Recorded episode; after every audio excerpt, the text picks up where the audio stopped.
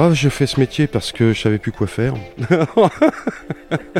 non, non, je viens de l'industrie. Et puis quand je suis arrivé dans la région, euh, ici, il n'y a pas d'industrie. Donc je trouvais pas forcément de travail. Et puis euh, j'ai découvert les bons cafés, je devais avoir 16-17 euh, ans à peu près. J'ai poussé la porte d'une torréfaction un jour et j'ai trouvé ça magique. Et puis j'avais toujours ça dans ma petite tête, ouvrir une torréfaction. Voilà, donc c'est venu naturellement. Alors j'ai commencé sur les marchés. J'ai commencé en brûlant, en torréfiant dans la remorque. C'était sympathique, c'était drôle. C'était un petit peu laborieux, mais c'était sympa.